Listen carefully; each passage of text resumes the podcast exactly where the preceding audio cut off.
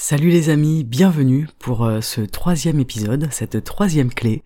Aujourd'hui ça fait 15 jours déjà que nous sommes dans ce challenge.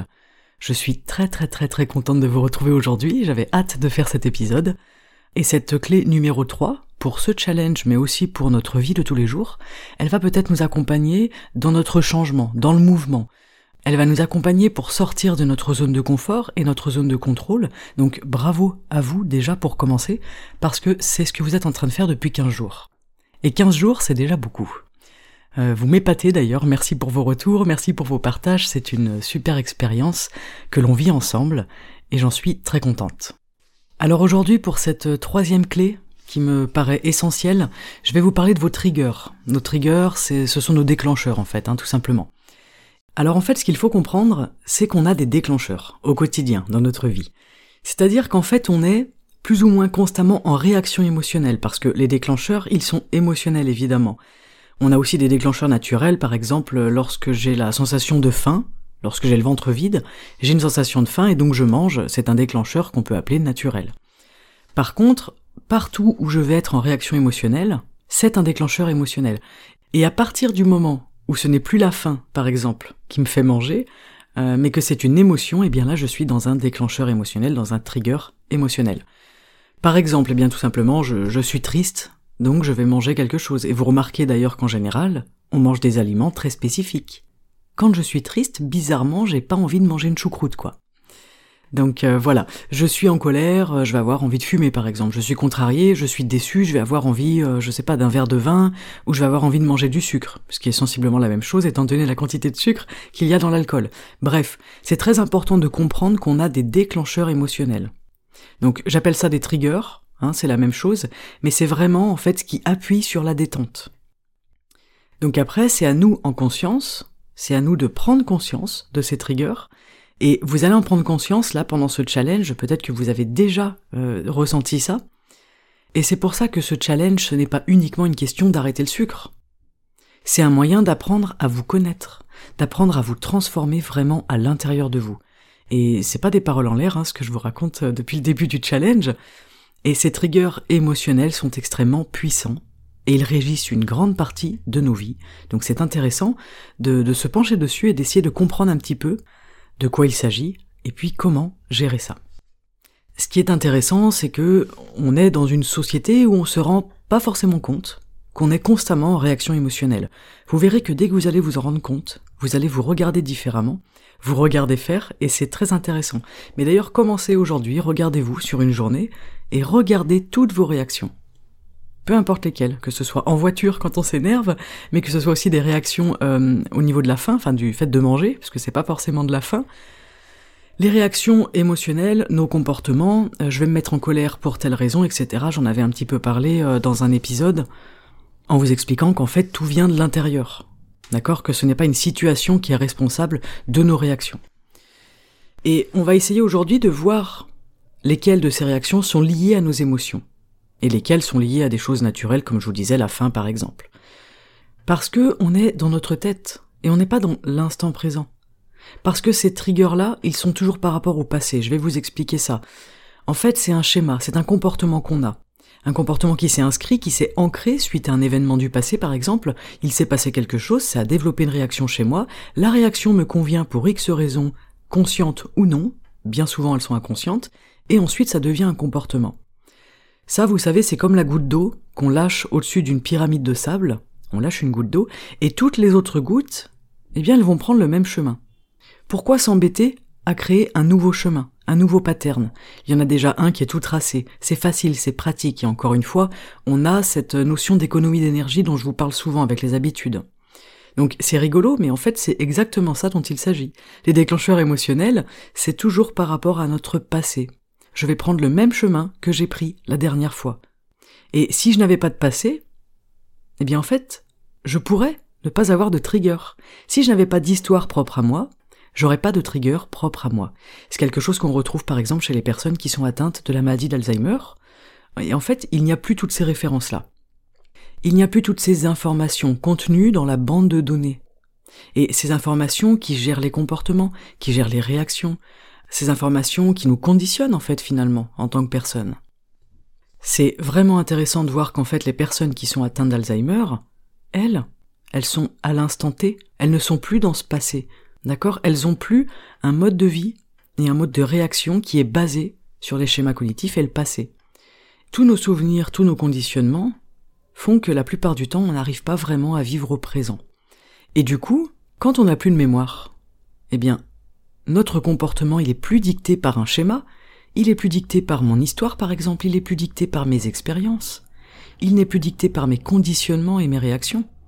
En fait, si demain je n'ai plus de mémoire, j'ai le, champ des possibles devant moi. C'est une forme de liberté en fait. Alors évidemment que la maladie de l'Alzheimer, je la souhaite à personne. C'est une maladie très dure, euh, surtout pour les proches en fait. C'est les proches qui en souffrent parce qu'on perd une relation avec une personne. Et, et ça peut être vraiment difficile, cette sensation de, de perdre tout un passé ensemble. Beaucoup de souvenirs, évidemment que c'est dur, pour nous qui sommes extérieurs. Mais peut-être que finalement, la personne, elle, qui est atteinte d'Alzheimer, elle touche un tout petit peu du doigt cette liberté euh, au niveau de ses schémas cognitifs et au niveau de tous ses conditionnements en tant qu'être humain. Bref, ça c'est un autre sujet, mais euh, je trouve ça toujours intéressant, la, la relation à la mémoire. On est tous aujourd'hui le résultat de notre histoire en fait, on est tous le résultat de nos schémas que l'on s'est construits avec le temps, avec nos expériences. Je vous donne un exemple pour euh, étayer mon propos. Je suis enfant, j'ai 7 ans. Je vis une énorme tristesse. Ma grand-mère, pour me réconforter, me prépare un super goûter, plein de sucre, avec euh, du chocolat, euh, du gras, du sucre, pour me redonner le sourire, pour me redonner du baume au cœur. Et ça fonctionne. Ensuite, la prochaine fois que je vis une tristesse, dans ma tête et dans mes schémas cognitifs, hop, tout de suite il y a une envie de sucrerie pour retrouver cet état d'apaisement que j'avais connu la fois précédente. Et ça fonctionne. Et ça, je le répète pendant 10 ans, 15 ans, 20 ans, 30 ans. Et voilà que je ne me vois même plus faire. C'est vraiment ça, hein, le, les schémas cognitifs, c'est qu'il faut bien comprendre que qui je suis aujourd'hui est le résultat de mon histoire, de mes expériences, de tout ce que j'ai pu vivre, et principalement ce qui est lié à nos émotions, puisque c'est souvent ça qui marque, euh, qui nous marque dans nos vies. D'ailleurs, les événements dont on se rappelle le plus, ou à l'inverse, qu'on a complètement oublié, complètement occulté, sont toujours des événements qui sont chargés émotionnellement. Donc même si on ne se rappelle pas avec la tête, eh bien les triggers émotionnels, ils sont inscrits dans notre corps. D'ailleurs, ils passent par nos sens, ces triggers. Les odeurs, la vue, le toucher, etc. Et ce qui est très intéressant, c'est que votre corps, le corps dans lequel vous vivez aujourd'hui, eh bien c'est le même depuis votre naissance. Et je trouve que rien que de se dire ça, ça met une claque. Ce corps dans lequel je vis aujourd'hui, c'est celui avec lequel je suis né. Alors évidemment, il a grandi. Évidemment, il s'est développé, il a évolué, il a vieilli, certainement. Pour tout le monde, il a été abîmé peut-être. Mais on a le même corps qu'à notre naissance. Et ce corps, il est emprunt dans chacune de ses cellules, de notre passé, de notre histoire, de notre expérience, de nos expériences d'ailleurs, de nos émotions, de nos peines, de nos joies, de tout ce qu'on a traversé. La mémoire corporelle, elle est très très forte. C'est pas parce que je ne me rappelle pas avec ma tête euh, que les choses ne sont pas ancrées et inscrites à l'intérieur de moi. Alors on va dire, oui, mais moi les triggers, je peux, peux pas m'en rappeler, je peux pas me rappeler de tout. Et oui, et heureusement qu'on se rappelle pas avec notre tête, tant mieux, euh, mais le corps, lui, il le sait. Donc ça, c'est aussi intéressant de garder ça dans un coin de notre tête. Donc il y a des fois des réactions qu'on va avoir, qu'on ne va pas forcément comprendre avec notre tête, mais que le corps, lui, il comprend très bien. Et c'est exactement là où il faut regarder, où il faut nous regarder faire. Ok? Vous pouvez vous regarder vivre et vous regarder réagir. C'est-à-dire que là, je vais essayer d'aller voir mes réactions. Suite à des déclencheurs, je vais y mettre un petit peu plus de conscience que d'habitude, et je vais ouvrir les yeux. Et je peux même ne pas forcément les comprendre, parce que c'est une mémoire corporelle, mais c'est pas grave. Heureusement hein, qu'on se rappelle pas de tout, comme le corps il le fait, parce que franchement je pense que on pourrait difficilement être plus malheureux que ça. La mémoire c'est super, je vous en ai fait un épisode euh, sur le podcast, si vous ne l'avez pas écouté, je vous invite à l'écouter. Et la mémoire, elle a des énormes avantages évidemment. Mais la mémoire, elle a aussi son lot de, bagages, elle a aussi son lot d'insécurité. C'est pour ça que la mémoire, elle doit vraiment devenir notre allié. Elle ne doit pas devenir source de malheur, elle ne doit pas devenir la raison pour laquelle on va répéter des schémas qui en fait ne nous conviennent plus, mais parce que ils sont ancrés à l'intérieur, parce que je vis comme ça depuis toujours, parce que j'ai ces habitudes-là, ces informations, alors je subis mes propres réactions. Et du coup, j'ai la sensation que j'arrive pas à changer. Il y a énormément de personnes qui me disent mais moi je n'arrive pas à changer. Comment les autres font pour changer? Moi j'y arrive pas. Tout le monde passe par ces phases-là. Et hum, les triggers, quand on veut changer quelque chose, une habitude, un mode de vie, un mode de pensée, un état d'esprit, c'est vraiment important de, de mettre les yeux dessus en fait. C'est important de les voir, c'est important d'en avoir conscience et de bosser un petit peu dessus parce que pour moi je trouve que c'est une clé très très importante. On a tous ces triggers-là, qu'ils soient conscients ou non. Par exemple, si je veux arrêter de fumer, je suis fumeuse, etc. Euh, je fume d'habitude, et eh bien, toujours au même endroit, chez moi, avec un petit café, avec mon livre, sur ma terrasse, sur une chaise bleue. Voilà. Et j'ai envie d'arrêter de fumer. Si le lendemain matin, je fais la même chose. Je vais au même endroit. Je prends mon petit café, mon livre, je vais sur ma terrasse et je m'assois sur ma chaise bleue. Eh bien, il est évident que je vais avoir envie de fumer à ce moment-là. Et ça, c'est intéressant. Ça, c'est un conditionnement. En fait, tout peut être un trigger. Le lieu, l'endroit où on est, la place où on est assise, l'émotion qui est associée évidemment, les couleurs, les odeurs, tout ce qui est autour. Les odeurs, c'est très fort. Hein. On a un énorme trigger au niveau de notre odorat, euh, mais on s'en rend pas forcément compte. Mais regardez, il y a beaucoup de magasins, alors surtout aux États-Unis, mais chez nous, j'ai remarqué que ça, ça existait aussi. Beaucoup de magasins où ils mettent des parfums pour nous donner envie de consommer ou nous donner envie d'acheter des produits et on est énormément déclenché par rapport à des odeurs en fait. Si vous entrez dans une boulangerie par exemple et vous sentez l'odeur du croissant, immédiatement, on n'a qu'une envie, c'est de manger le croissant. Il y a des magasins dans lesquels ils diffusent des odeurs qui vont aller parler à votre cerveau pour vous donner envie d'acheter. Voilà. Donc ça c'est bien de le savoir.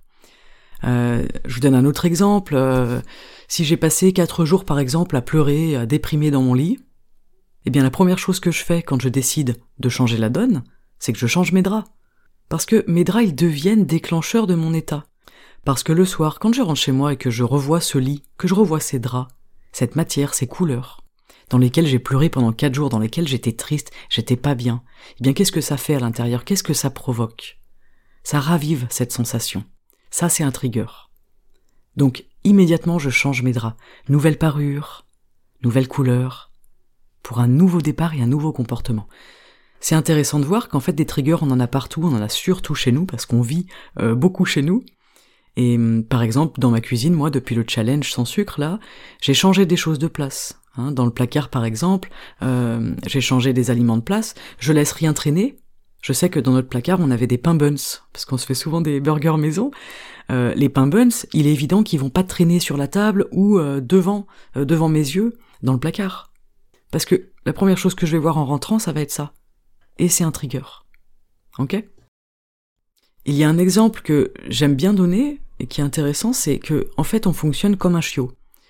Un chiot, il réagit au son de la voix de son maître, il réagit au goût des friandises, de la récompense, il va réagir à la vue d'un geste qui va l'amener à s'asseoir ou à s'allonger. Hein, quand on éduque un chien, il y a beaucoup de comment ça s'appelle, beaucoup de systèmes qui sont mis en place. Et en fait, on peut penser à ça. Ok, comment est-ce qu'on éduque un chiot? On répète les processus, on s'appuie sur des aides visuelles, on utilise des déclencheurs comme le sifflet ou la parole, et on utilise des récompenses. Donc aujourd'hui, on peut nous cibler nos triggers pour ce challenge. Qu'est-ce qui vous déclenche des envies de sucre? Qu'est-ce qui vous déclenche des envies de manger?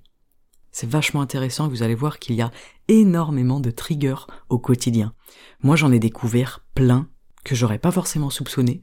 Euh, la fatigue, par exemple, je sais que pour moi, c'est un déclencheur énorme j'ai découvert aussi que l'ennui me donnait envie de manger. C'est drôle J'ai changé toute ma routine du matin aussi, par exemple. Je ne bois plus mon thé dans mon salon. Je le bois dehors. Je ne mange plus du tout dans mon salon non plus, par exemple. Je mangeais euh, souvent dans mon salon, j'aimais bien ça. Maintenant, je mange à table à la cuisine. Oui, je, fais beaucoup de choses dans mon salon, c'est vrai, mais c'est un salon très agréable. J'ai changé des choses dans mon quotidien parce que je sais que ces choses-là sont susceptibles d'être des déclencheurs pour moi de raviver des émotions, des souvenirs et du coup des envies. Et ce sont souvent des envies qu'on qualifie comme incontrôlables. C'est dur des fois de résister. C'est là où il faut un mental de un mental de guerrier. Mais avant d'aller taper dans notre mental, on peut déjà en amont faire attention. Ça nous demande moins d'énergie quand même. Hein. C'est plus sympa. Donc voilà, une habitude en fait, c'est rien d'autre qu'une éducation. Et est-ce qu'on peut vraiment changer? Que ce soit pour 45 jours ou pour toute une vie, est-ce qu'on est vraiment en capacité de changer? Pour moi, c'est oui, c'est évident que oui. On est doté d'une capacité d'adaptation qui est incroyable, vous avez dû vous en rendre compte pendant ce challenge, bravo à vous. Parce que ça vous apporte certes quelque chose sur le plan de la santé là pour le, le challenge qu'on fait, mais cette capacité au changement et à l'adaptation, vous allez le garder après.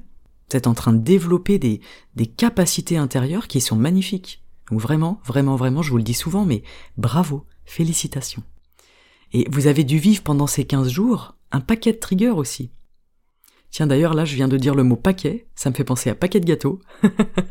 et ça c'est un trigger, voilà, je vais avoir envie d'un paquet de gâteaux maintenant. C'est marrant, mais vous voyez, on peut en avoir partout des triggers, faut juste mettre un petit peu de conscience. Changer, ça demande de la conscience de toute façon, et dans chaque épisode, à travers chaque clé que je vous partage, il y a toujours cette notion de conscience. D'accord? D'ailleurs, le podcast, euh, initialement, s'appelait La buvette, soif de conscience, et ce n'est pas pour rien. Votre conscience et vos prises de conscience sont la clé pour changer profondément, sereinement et durablement à l'intérieur de vous. Et souvent, les prises de conscience, on les a dans des moments de difficulté ou face à la maladie, par exemple. Donc c'est doublement bravo d'avoir cette prise de conscience, de changer les choses, alors que vous n'avez pas de, de pistolet sur la tempe, j'ai envie de dire. Moi, je pense souvent à ça. Des fois, je me vois faire et je me dis quand est-ce que je vais réussir à changer ça? Est-ce qu'il va falloir que j'ai vraiment le couteau sous la gorge pour changer ce comportement-là? Donc je suis contente de me rendre compte que j'arrive à changer des choses profondément et durablement. C'est vraiment intéressant et ça fait du bien aussi. J'imagine que vous vivez aussi cette euh, satisfaction intérieure de vous dire waouh. En fait, j'y arrive et pourtant ça me paraît dur. Et c'est dur, ce challenge, il n'est pas facile. Et changer n'importe quelle chose dans notre vie, c'est dur. Donc vraiment bravo. En écoutant ce podcast, en participant à ce challenge, vous vous offrez cette possibilité-là. De toute façon, vous vous offrez une nouvelle vision de vous-même, une opportunité de mieux vous connaître, de mieux vous comprendre, et je pense que c'est déjà un énorme bénéfice. Voilà pour cet épisode, cette troisième clé qui j'espère vous aidera et vous parlera. Euh, la semaine prochaine, je vous parlerai de notre résistance au changement, qui est un phénomène tout à fait naturel. Euh, c'est intéressant d'en parler. On va pas mettre ça sous le tapis. Et puis, je vous partagerai des petites astuces, évidemment, pour atténuer toutes ces résistances intérieures. En attendant, je vous souhaite une très belle journée. Nous entrons ensemble dans la troisième semaine. On continue ce challenge. On élargit encore notre zone d'inconfort pour qu'elle devienne notre zone de confort. Et surtout, on avance ensemble dans cette euh, véritable transformation intérieure. Pour celles et ceux qui le souhaitent, euh, vous pouvez rejoindre le groupe privé sur Facebook qui s'appelle Libres et Heureux où on partage euh, chaque jour quelques petites choses autour du challenge. Et vous pouvez également avoir accès aux stories privées sur Instagram. Vous avez juste à m'envoyer un message sur Instagram si vous ne les voyez pas et que vous souhaitez être intégré au groupe. Ce sont les stories vertes hein, qui sont dédiées au challenge pour ceux qui ne savent pas. J'ai essayé de mettre en place le maximum de choses pour que vous vous sentiez accompagné et soutenu dans cette expérience, donc n'hésitez pas à en profiter, tout ça est absolument gratuit. Voilà, c'est toujours important de le préciser. Euh, retrouvez le suivi et le décompte des jours ainsi que le planning et chaque épisode bonus évidemment du mercredi sur mon site margobussière.fr.